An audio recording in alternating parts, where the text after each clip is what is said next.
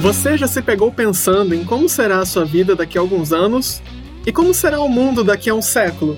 Já se surpreendeu com inovações científicas que parecem saídas diretamente das telas de cinema? Em um mundo de grandes avanços tecnológicos, a realidade e a ficção parecem se aproximar cada vez mais. A ficção científica, como gênero literário, parece quase um oráculo do mundo real. Eu sou o Vitor e nesse episódio do Rota Alternativa buscamos entender quais as relações entre as narrativas ficcionais e o futuro da humanidade. Para me ajudar nessa conversa de hoje, a gente tem duas convidadas muito especiais. É, Jane, você pode se apresentar para gente? Claro, oi pessoal, tudo bem? Meu nome é Jane Carrillo, eu sou física pela Unicamp e agora estou no mestrado também pela Unicamp na educação e eu trabalho com mulheres na ficção científica e temas tópicos de física. Então, é um, um limiar aí, eu estou entre a educação, a física, a literatura, um pouquinho de tudo. Muito bacana, seja muito bem-vinda, Jane. André, você pode falar um pouquinho de você? Olá, posso sim. Eu sou Andréia, sou professora de filosofia, sou bacharel, licenciada em filosofia, mestre em filosofia, especialista em filosofia clínica e trabalho, né, atualmente estou estudando Foucault, né? Estou aqui também para a gente bater um pouquinho de bola aí sobre essa, esses oráculos aí, né? Dessa, moder, dessa contemporaneidade. Muito obrigada, André. Tenho certeza que esse vai ser um episódio muito rico. É, e eu acho que a gente podia começar introduzindo um pouco né, do, dessas narrativas de ficção científica, que hoje em dia estão muito na moda, né, todo mundo conhece, seja as mais clássicas, né, a gente pode buscar aí no George Orwell, 1984, Fahrenheit 451, é, tantas mais recentes, a gente tem Jogos Vorazes, Black Mirror e várias outras, mas eu acho que a gente podia entrar um pouquinho, falar de algumas dessas narrativas e como elas dialogam com o momento presente, né, que a gente está vivendo. Sim, é, a gente observa que essas obras estão muito em altas, né? Essa questão da, do, da futurologia, porque uma coisa que eu noto muito é que antigamente a gente, o futuro era uma coisa tão distante. Por exemplo, esse livro, né, 1984 foi escrito em 1948, ou seja, há uma dualidade, né? Há uma, uma, como é que a gente pode dizer, uma mudança, né? 48, 84. Então a gente vê um futuro que parecia tão distante, hoje faz parte da nossa realidade. Hoje é uma coisa que está muito na nossa realidade, no nosso, no nosso contexto, né? Fora que a ficção científica ela sempre teve um trabalho de previsão, né? É, não que ela quisesse fazer, mas a gente tem muitos seriados, tipo Star Trek, é, Uma Odisseia no Espaço, que estavam ali tentando introduzir tecnologias do futuro, né? E que acabou acabaram por existir de fato. É, então, a, a, ficção científica ela está sempre ali se preocupando com as questões sociais, sendo que as questões sociais geraram a ficção científica, mas ela está ali também para fazer esse questionamento, né? E esse questionamento sempre acaba sendo uma coisa meio totalmente. Eles conseguem prever, é como se tivesse uma, uma bolinha de cristal ali, e, e as projeções que eles fazem quase sempre são acertadas. Muito bacana. É, tem um ponto que estava um pouco mais na frente da pauta, mas eu acho que a gente pode trazer para agora, porque fez o gancho bem legal, que é sobre a questão da abordagem da, das tecnologias né, nas narrativas de ficção científica, que é um assunto muito presente, qual, quase qualquer narrativa de ficção científica que a gente veja hoje, principalmente as né, mais conhecidas, elas abordam de alguma forma, mas vai para muito além disso, né? Tem um mergulho muito grande na nas relações sociais e será que esse seria o ponto principal e a tecnologia ela ficaria em um segundo plano?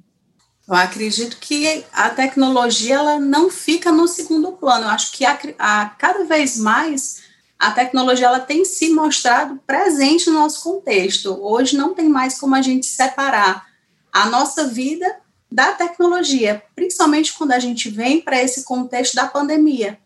Quem é que ia imaginar que a sala de aula seria possível através do computador, um celular? Há uns três anos, eu ia brigar provavelmente com um aluno que estivesse usando celular na sala de aula. Menino, guarda esse celular. Hoje eu digo, gente, por favor, liguem o seu celular, vamos assistir aula, né? Então, é uma, houve uma mudança de paradigma muito grande, uma mudança, assim, impressionante. E essa tecnologia, ela está atrelada a isso. Não é que a, a ficção científica, ao meu ver, não sei se a, a Jay vai me, me corrigir, né? Mas, é. assim, é. não existe um foco só na tecnologia, mas a tecnologia, ela faz parte do nosso contexto. Eu gosto de brincar que a gente vive num grande mundo cyberpunk, né? Que a gente tem acesso a tecnologias que a gente achava que nunca iria existir, né? Tipo, a gente consegue se comunicar com pessoas em outros países de forma instantânea, sabe? E ao mesmo tempo a gente tem problema de saneamento básico, distribuição de água. Então, é como se tivesse passado por um período apocalíptico, mas a tecnologia permaneceu entendeu? Então eu acho que aí a gente entra em dois tipos de narrativas que elas podem ser utilizadas principalmente é, na sala de aula, né? Que é a gente pode entrar na questão existencial filosófica da coisa, que é mais essa questão é, que a gente estava falando de tipo, nossa, é, o que, que a gente vai fazer se passar um apocalipse? É, eu acho que isso é, é, a nossa professora de filosofia aqui pode falar muito melhor que eu. E também o material econômico, que é essa parte da tecnologia, né? Daí, tipo, existem dois exemplos claros que são os discos voadores e super-heróis, né? Os discos voadores, eles são a representação do nosso anseio, que é tipo a busca pelo outro, né? Que é o outro não humano, mas ao mesmo tempo ele é humano porque ele é racional e inteligente. E tudo isso apresenta várias possibilidades que são, ao mesmo tempo, animadoras e assustadoras. Então, a gente está tratando de uma motivação que ela é ligada a conhecer o mundo, a conhecer a si mesmo, a ir além, superar limites né, existenciais. Então aí a gente entra no, no plano existencial filosófico. Daí a ciência ela vai ser associada com o conhecimento do cosmos, do ser humano e com a possibilidade de tipo a gente ter respostas, né, do que está acontecendo lá fora e também explicações do que tem aqui dentro. E daí a gente vai para o material econômico, que são os super-heróis, que daí eles têm poderes, eles vão, eles têm poderes para atenuar ameaças ou então para dizimar elas. Então, a concepção de que seria possível, por exemplo, de ficar invisível ou criar um campo de forças que é intransponível, é, é uma ideia que a gente pode contar com um instrumento que nos ajudam a enfrentar várias coisas no mundo. Então, a gente tem um aqui um plano material econômico, que é onde a gente entra com avanços da tecnologia, que é quando, por exemplo, ah, como você ganhou esse poderzinho? Foi um, um experimento que fizeram em você, entendeu? Então, tipo, a gente pode separar, mas muito, muitas das vezes quando a gente pega um livro de ficção científica, os dois estão atrelados. Se você vai pegar as, as, os livros mais recentes, eu não digo muito desses antigos, porque esses antigos fazem muito mais previsão. É, Eu Robô faz algumas previsões, é, Arthur C. Clarke também foi. Arthur C. Clarke, ele era um, um um físico matemático, ele, ele inventou coisas de verdade, eu acho que ele inventou alguma coisa relacionada com radar. É, quando você vem mais para frente, a gente já consegue ter umas coisas, umas reflexões mais filo, é, filosóficas, como, por exemplo, a Margaret Atwood com o conto da Aya, que é extremamente é, é, é ficção científica, mas extremamente filosófico aquilo que está acontecendo, né? Então, eu acho que os dois, eles estão muito juntinhos. Só para complementar, a gente chega na questão do pós-humano, né? Que é justamente essa superação do homem para o que está além do homem, desse eu robô, esse homem que foi superado, né? Como se a perspectiva que o homem se tornasse obsoleto. E aí eu preciso de quê? De uma máquina, né? Eu me torno o um indivíduo atrelado a uma máquina, eu me torno melhor, eu me torno um ser melhorado. Tem um filme que eu sou apaixonada, que é Substitutos. Ela não vai muito nessa perspectiva do homem superado, não, mas ele, vai, ele caminha mais ou menos nesse sentido, que é do Bruce Willis, que ele trata da, dos, dos seres humanos, né, da humanidade que se tornou tão violenta a ponto das pessoas não quererem mais sair de dentro de casa, e aí as pessoas ficam dentro de casa e compram substitutos, robôs e elas operam esses robôs dos seus quartos, entende? Então, o robô vai para a festa, o robô trabalha, o robô tem a vida das pessoas. Então, elas, esse filme ele mostra que as pessoas acabam perdendo um pouco do, do tato social. Então, é isso que a gente também precisa pensar. A ficção científica, será que ela é só ficção científica? Ou até que ponto a ficção científica ela está distante ou ela está presente? Né? Ou ela é passado, ou ela é um futuro, né? Ou quão distante esse futuro é? Eu acho que a gente chegou num ponto que já existe esse filme aí, viu? E o nome é um jogo chamado The Sims. Brincadeira.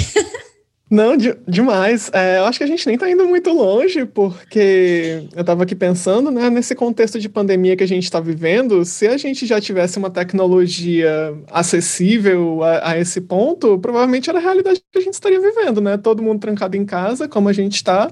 Só que ao invés de estar fazendo tudo virtualmente, a gente estaria, de repente, fazendo através de interfaces robóticas, né? E só mostra como isso dialoga muito é, com, a, com a realidade que a gente está vivendo hoje mesmo. E é, vocês trouxeram pontos muito interessantes que é sobre essas narrativas né, da tecnologia como uma resposta para os anseios da humanidade, questões existenciais, problemas que a gente está passando. E a Jay falou um pouco da, dessa questão do cyberpunk, né? A gente tem é, algumas tecnologias muito avançadas, não disponíveis para todo mundo, ao mesmo tempo que a gente ainda convive com problemas sociais, problemas humanitários mesmo muito sérios. É, e aí eu acho que a gente consegue, é, quando está analisando essas narrativas de ficção científica, a gente vê algumas que têm um olhar muito mais positivo para a tecnologia, né? A tecnologia de fato como superação dos problemas da humanidade, e a gente tem um olhar mais puxado para distopias, é, que, enfim, pode ser um apocalipse robô, pode ser uma explosão nuclear, e que a tecnologia acabou sendo pivô da, da destruição da humanidade, né? E eu queria que vocês falassem um pouquinho sobre esses dois eixos, né? É, a quem interessa essas narrativas, quem é que se beneficia dessas narrativas hoje em dia? O que a gente poderia dizer a quem interessa essa questão a, ao capitalismo, né? Se a gente fosse, por exemplo, pensar na questão do, dos frankfurtianos, da escola de Frankfurt, né? Que trazem essa questão do o iluminismo veio com aquela proposta do ser humano ele conseguir se desenvolver de uma tal forma que ele conseguiria pensar por ele mesmo, conseguiria se desenvolver por ele mesmo. Será que se conseguiu? Será que de fato conseguiu? Então, quando a gente vê os meios de comunicação dominados, né, pelo sistema capitalista, quando a gente vê que o ser humano ele não consegue muitas vezes pensar por si próprio, a gente vê que essa, que essa opressão do ser humano acontece de diversas formas. Muitas vezes a gente não consegue ir além, não consegue raciocinar por si próprio, né? não consegue pensar. Isso me lembra muito o filme Wally, Wally, Wally, né? Daquele pessoal que vivia lá, eh, vivia fora da Terra, e eles eram o tempo inteiro governados por uma máquina né? E até que a máquina, até que descobriram que a máquina que estava ali governando todos eles para que eles não voltassem para a Terra, entende? Então eu vejo muito nessa perspectiva, sabe? De que a gente precisa despertar, né? A ficção científica ela teria essa função de trazer para a gente essa proposta da gente despertar para o que está acontecendo na nossa sociedade hoje a gente tem essa capacidade de raciocinar, de pensar, né? De ver o que está acontecendo com o nosso planeta. Porque o futuro é hoje. Eu só posso pensar daqui a 70 anos se eu começar a pensar agora, entende? É, eu vou muito nessa linha que é o seguinte: a gente precisa encarar a ficção científica como um discurso social sobre ciência que a gente que vai expressar questões interesses, preocupações atuais a respeito do desenvolvimento científico e tecnológico. Então, o que, que a arte está fazendo?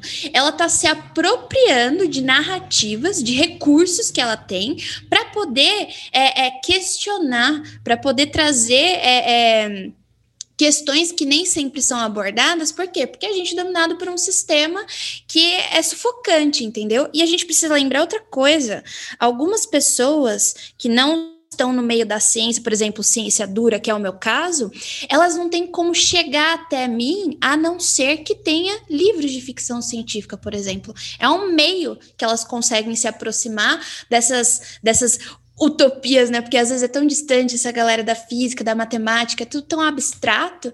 Quando você tem uma pessoa com capacidade de traduzir de forma é, é, boa, de forma que faça sentido para quem não tem tanto contato, a gente chega nessa, nessa, nesse ponto que é extremamente importante da fusão das coisas, né? É, é o desenvolvimento científico tecnológico ele não pode ficar longe das questões sociais, porque vai influenciar de alguma forma, entendeu? Vai chegar até a, a, a população. É, então, você tem um, ter um senso crítico, é, aprender e entender o que está acontecendo por trás por meio da ficção científica é, tipo, imprescindível, entendeu? Porque às vezes algumas pessoas só têm esse meio mesmo para poder conhecer. É muito bacana ter essa, essa perspectiva né, da ficção científica como porta de entrada para quem não está tão dentro, né? Do, do meio científico mesmo, hard science, né, como a Jay falou. Eu, por exemplo, eu sou formado, minha formação é em humanas, né, e de fato boa parte do, do que eu consumo, é, eu acabei entrando, eu gosto de pesquisar sobre isso, mas eu acabei entrando totalmente pela ficção científica, né, e eu acho que revela bastante, para além de um meio de entretenimento, que muitas obras de fato têm esse caráter, mas elas têm essa esse teor mais crítico também, né, num, num segundo nível de leitura. E como é que vocês acham que a mídia hoje ela aborda tanto para essas narrativas ficcionais como para os avanços, né, que a gente está tendo? Qual, qual vocês acham que é a, a abordagem da mídia em relação a isso? Complexa e problemática. Eu tenho muitos problemas com a mídia. Aliás, a mídia sempre foi, foi. Ela tem o seu lado bom e ela também tem o seu lado muito ruim. O lado bom é o lado de que é, é acessível a muitas pessoas. Muita, muitas pessoas têm fácil acessibilidade. Outra é que que é a ruim, é a capacidade de distorção de informações. É como se fosse um telefone sem fio, sabe? É, alguém fala uma frase, conforme vai passando várias vezes por várias pessoas, elas vão entendendo de jeitos diferentes e no final das contas ela chega de forma distorcida. E é esse o nosso trabalho dentro da educação por exemplo, comigo, comigo, né, que eu mexo com, fix, é, com ficção científica, e foi assim que nasceu o meu mestrado. É, por mais que eu goste, tipo, dos chamados três, é, eu trabalho mais com a literatura.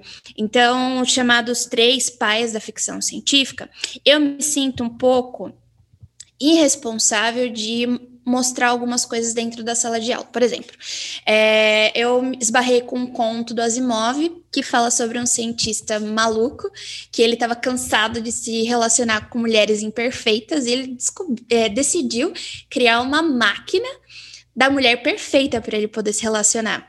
Daí eu falei assim: ah, isso é muito problemático para mostrar numa sala de aula onde mais de 50% da minha turma é composta por garotas. Então, é esse o trabalho que a gente faz, o de peneirar.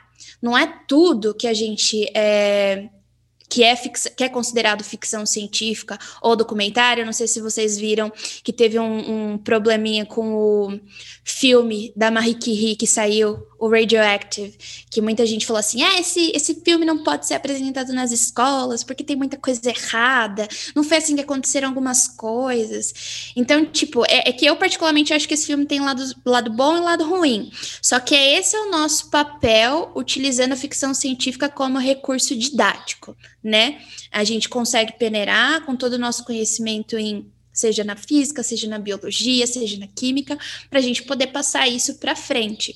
Porque existe tudo feito, né? O entretenimento ele é gigantesco. Tem gente que gosta só de comédia, isso eu não tô julgando as pessoas que gostam de comédia porque é entretenimento, você quer assistir uma coisa para relaxar.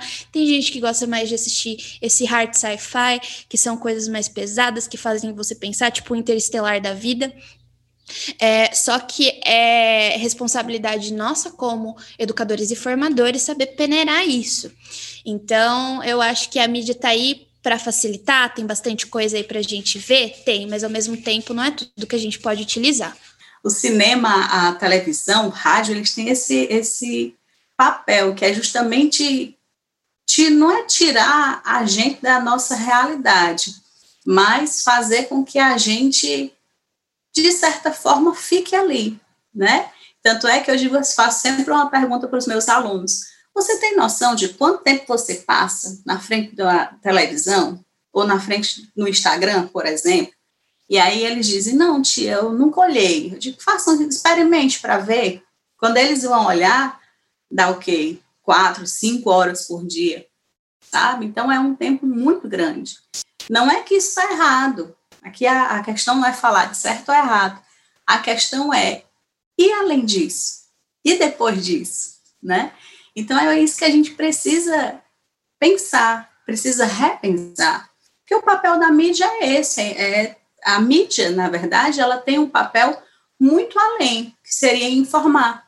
Mas hoje a gente vê fake news e cada vez mais é fácil distorcer.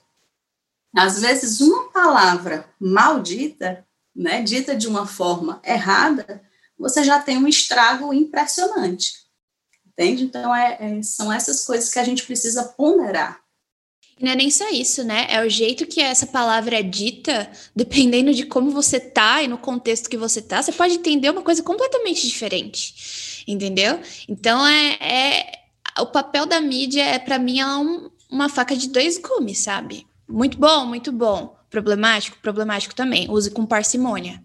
É, eu acho que isso é demais, assim, a gente conseguiria entrar em vários outros temas aqui que renderiam, acho que, programas inteiros, né, sobre o papel da mídia, o, o, fluxo infindável de informação que a gente tem, fake news e sobrecarga de cognitiva, mas é, a, quando a gente fala da ficção científica que está aí, né, até como a arte mesmo, ela está é, dotada de valores, de várias simbologias, e é aberta também ao erro, né? Como toda, toda história de ficção ali, ela pode ter pontos problemáticos, ela pode ter pontos mais mais críticos, mas eu acho que aí é que entra justamente o papel de vocês, como tantas outras e tantos outros profissionais da educação, né, de trazer isso para o público, como a Jay bem falou, né, para os alunos, enfim, é, de uma forma mais crítica, de uma forma a analisar é, com uma outra perspectiva, né? Saber filtrar.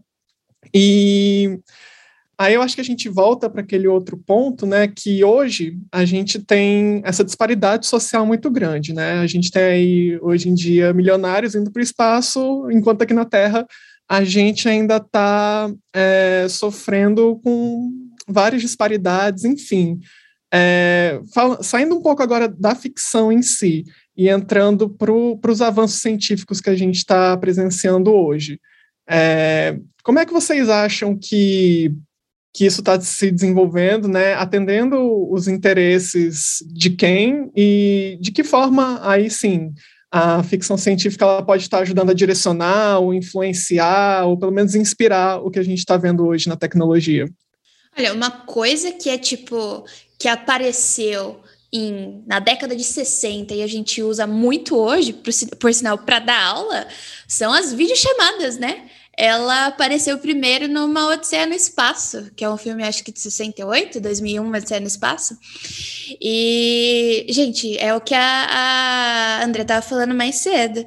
A gente agora está dando aula via computador. Eu nunca achei que, gente, que íamos chegar nessa nessa situação. Celular, a mesma coisa. celular apareceu primeiro um comunicador de bolso no Star Trek, que também foi na década de 60, que foi a inspiração para a Motorola fazer um protótipo de um celular, que eu acho que foi comercializado uns 10 ou, ou 20 anos depois. Então, eu acho que assim, é, eu acho que teve um boom década de 60, 70, 80, a gente teve muitas, muitas invenções de tecnologias feitas por livros e pre previstas, né, por livros e filmes, né, casas inteligentes, é, realidades virtuais. A gente pode ir até um pouquinho a mais com os filmes do James Bond, é, falar de armas biométricas, né, que é, que são usadas, são geralmente elaboradas para guerras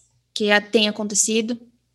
Que a gente não, não, não ouve não sei vocês, mas eu tô um pouco cega em relação às, às notícias, né? Porque senão eu não consigo viver. Mas tablets também, smartwatches que a gente basicamente não vive sem mais para poder controlar batimentos cardíacos, para poder controlar o sono. É, então, eu acho que houve esse boom na década de 60, 70, 80. E agora, como, como tá tudo assim, ah, a gente já tem, vamos aprimorar, vamos aprimorar, eu acho que as previsões de livros e filmes da ficção científica que pode acontecer, que a gente pode é, conseguir chegar, é o exemplo clássico do Interestelar, né? Que, é, que foi, foi teorizado uma imagem do buraco negro, e alguns anos depois a gente conseguiu obter a imagem do buraco negro, que era muito parecido com o que foi teorizado. Então, eu acho que isso pode começar a acontecer. Se as pessoas que fazem filmes e livros começarem a ter essa leitura sensível em relação à ciência da forma que Interstellar foi feito, é, eu acho que a chegada também, o filme A Chegada, eu, olha, eu aposto muita coisa que provavelmente vai aparecer um ZTzão que se comunica daquela forma, sabe? Falando mais para a parte da linguagem. Já não é muito minha área, mas eu, eu assim, não é uma uma coisa a ser descartada. Então, eu acho que a partir do momento que é, esses filmes fizerem esse levar, se levarem um pouco a sério nessa nessa parte, né, da, da, avanço da tecnologia em relação a teorias, etc., eu acho que a gente consegue fazer algumas previsões. Mas, de novo, é aquela coisa de tipo, eu, como física, está falando que eu, eu me sinto muito animada quando é, cineastas e escritores fazem isso, porque eu consigo pegar um filme mostrar na sala, tipo, gente, olha isso aqui, isso aqui foi teorizado lá atrás, em 1970, em 2000 e pouco conseguiram fazer, e em 2018 conseguiram tirar foto. Para mim é fantástico, porque eu tô é, mostrando to todas as etapas de como a ciência é feita. Ela demora de ser feita, não é tudo para ontem, né? É, agora, pode ser que sim, alguém invente alguma coisa aí e a galera top a ideia. Nossa, legal essa ideia desse livro, vamos tentar fazer porque eu tenho poder aquisitivo suficiente e patente, não sei. É, é o que eu acho em relação a isso. Houve um boom e agora eu acho que só vai aparecer coisas é, que tragam avanços, mas se você tiver uma leitura sensível da ciência, minha opinião pode mudar daqui uma hora? Pode, mas é o que eu acho por enquanto. Super concordo, né, com a Jay, acho fantástico, assim, essa questão do, do investimento, né, a gente investir na ciência, porque é o que vai, é o que é fundamental. Não tem como a gente pensar nas outras áreas, não tem como a gente pensar no meio ambiente, não tem como a gente pensar em energias renováveis, que é a solução para o futuro, né? Fontes de energia, fontes de energias renováveis sem investimento, sem a gente ver o que que tem depois, né? E o que é que vem, e como é que vai ser. É fundamental, concordo aí, reitero totalmente.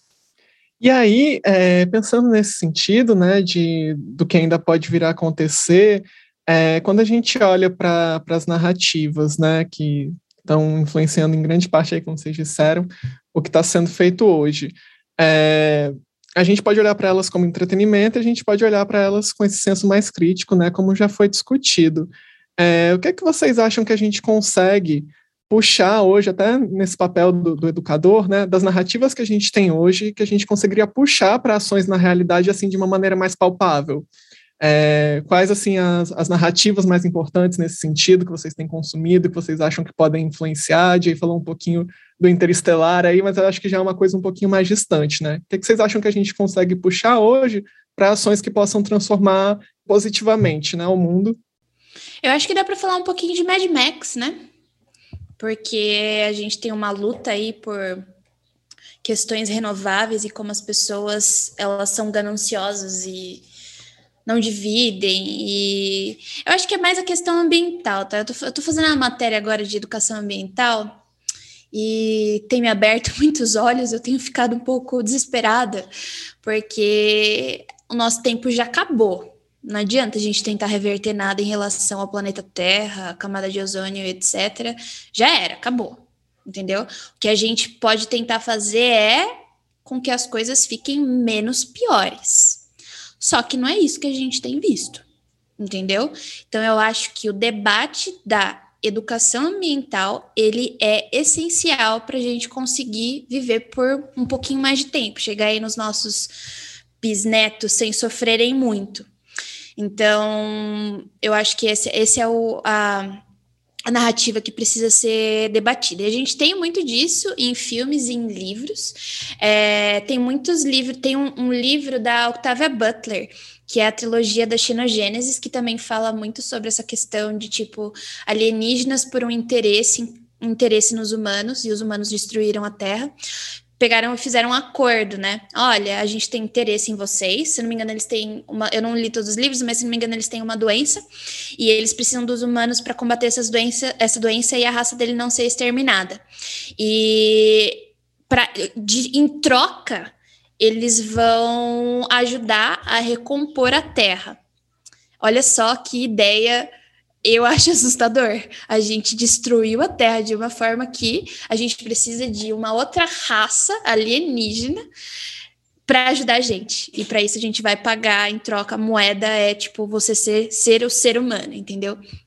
Então eu acho que esse tipo de deba debate é o que a gente precisa fazer agora, é urgente. A gente precisa ter essa essa essa educação ambiental que muitas pessoas não têm. É, sabe aquelas pessoas que pensam assim? Ah, mas a Terra já está acabando, por que, que eu vou, vou fazer alguma coisa? Já vai acabar mesmo, eu não preciso fazer mais nada. Que é um pensamento extremamente egoísta.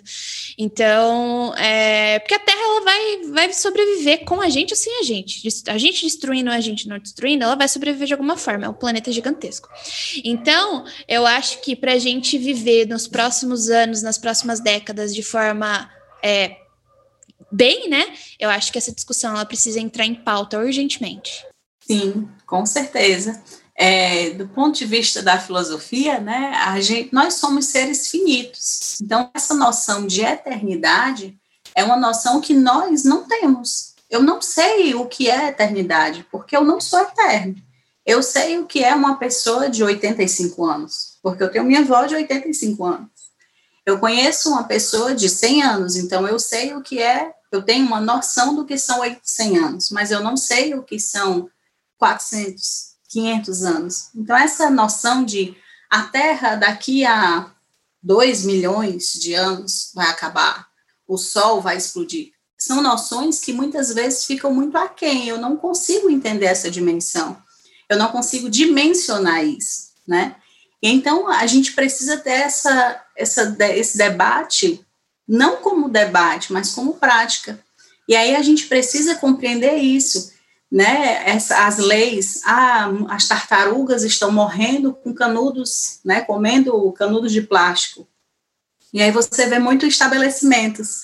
Ah, nós temos o canudo de papel ou o copo de plástico, então me dá o copo de plástico. Entende? Então são coisas que eu troco uma coisa por outra eu ainda preciso ter essa noção que se a gente não começar ontem, né? Sempre que a gente fala sobre essa questão ambiental, já fiz algumas disciplinas nessa de, de responsabilidade ambiental, em cada disciplina, cada curso que eu faço sobre área ambiental, eu fico apavorada. A gente precisa ter uma, uma atitude começando de ontem. Eu só tenho como, volto a dizer, só dá para a gente pensar realmente no futuro se a gente começar de agora. Né? O futuro ele pode nunca chegar. E se a gente não tiver essa mentalidade, e aí tem um filósofo muito importante, muito bom, que é o Hans Jonas, com o princípio vida e o princípio responsabilidade, que ele traz justamente essa perspectiva que nós temos com o planeta, com o próximo, com a gente. E a gente precisa ter essa noção, né? Que eu não tenho como é, ter a vida na Terra, ela só existe se a gente se comprometer. Não é aquela coisa, vai tu, Vitor.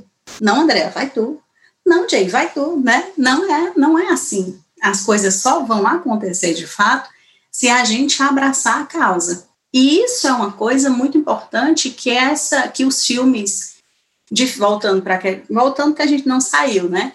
Mas nessa perspectiva da ficção científica, ele consegue abrir os nossos olhos, sabe? Aquele filme antigo do Avatar, né? Antigo, que o povo defendendo ali aquela terra, aquela árvore, aquela vida, entende? Eu acho que é esse sentimento que a gente precisa ter de, de compaixão, não é nem compaixão, mas é de responsabilidade, é isso que falta.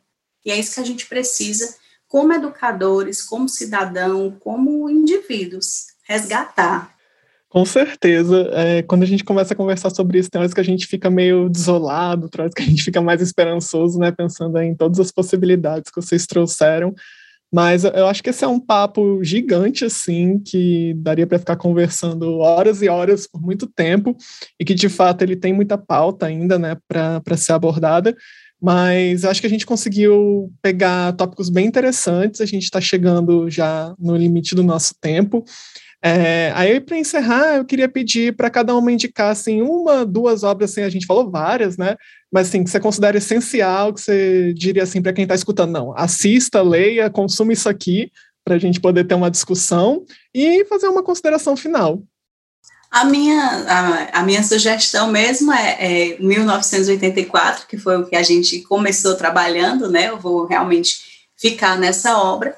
E o, o Oli, eu sou apaixonada por esse filme. Eu acho que por mais que seja um filme infantil, ele não é tão infantil assim, né? Porque ele trata justamente disso, dessa perspectiva de futuro, que é uma área que eu gosto particularmente, eu gosto muito dessa questão ambiental, né? Porque a gente tem ali a tecnologia, a gente tem essa questão do meio ambiente, dessa preocupação com o meio ambiente. Então eu trouxe aí esse livro e o filme, né? O Wally é devastador, é devastador. Eu, eu acho que toda vez que eu, que eu assisto esse filme, eu sei lá, eu fico desidratado para os próximos três dias, que ele é, é muito sentimental, eu gosto bastante desse filme. É, mas enfim, eu vou indicar, eu vou indicar um conto e eu vou reforçar a indicação que eu fiz da Octavia Butler. Os dois são da Octavia. É, eu ia indicar o conto da Aya, da Margaret, mas eu acho que já está em alta, todo mundo conhece. Se você não conhece, corra atrás. É, eu vou indicar a série Xenogênesis da Octavia Butler. Os três livros já estão lançados no Brasil, ainda bem. E para quem gosta de ficção científica um pouco mais dura, tipo alienígenas, naves espaciais, e ao mesmo tempo tendo uma abordagem é, de questões que são válidas como a questão ambiental, eu vou indicar principalmente o Down, que você vai aprender, vai ver o que, aconteceu com a Terra, por que a Terra foi destruída destruída do jeito que foi e como que esses alienígenas chegaram até os humanos. E eu vou é, indicar um conto também da Octavia Butler, que por sinal é uma mulher negra americana que teve uma vida muito curtinha. Eu acho que se ela tivesse vivido muito mais, a gente ia ter muito, muito mais ouro para falar dela, é, que se chama Filhos de Sangue. E parte do princípio, agora a gente, eu vou sair um pouco da, da minha área, eu vou mais para a área da biologia e da medicina, que parte do princípio da mosca varejeira. A autora, ela ficou com. Ela leu sobre a mosca varejeira, que deposita um ovo em você e aquela larvinha vai crescendo dentro de você e você não pode tirar a larvinha, tem que esperar ela eclodir da sua pele para você não poder ter infecções, etc. E a partir disso, ela criou um conto de uma raça alienígena que ela só consegue se reprodu reproduzir através dos humanos. E tem muitos questionamentos. É um conto pequenininho, é, mas assim, os questionamentos existenciais feitos por ela, por mais que ela use alienígenas e esse princípio da mosca varejeira, eles são assim avassaladores. É, recomendo demais. Nossa, só de pensar aqui eu já comecei a, a entrar num devaneio existencial aqui, com certeza. É. Você entra numa, num vórtice assim, nunca mais volta. Com certeza, acho que todas essas obras elas têm muito para ensinar para a gente, né? Já anotei aqui, inclusive as que eu ainda não assisti, para depois ir atrás. E é isso, Jay, André, muito obrigado. Eu acho que foi um papo riquíssimo. Queria agradecer muito a participação de vocês. Esse foi o nosso episódio sobre ficção científica. Espero que vocês tenham gostado, aproveitem as indicações e até a próxima.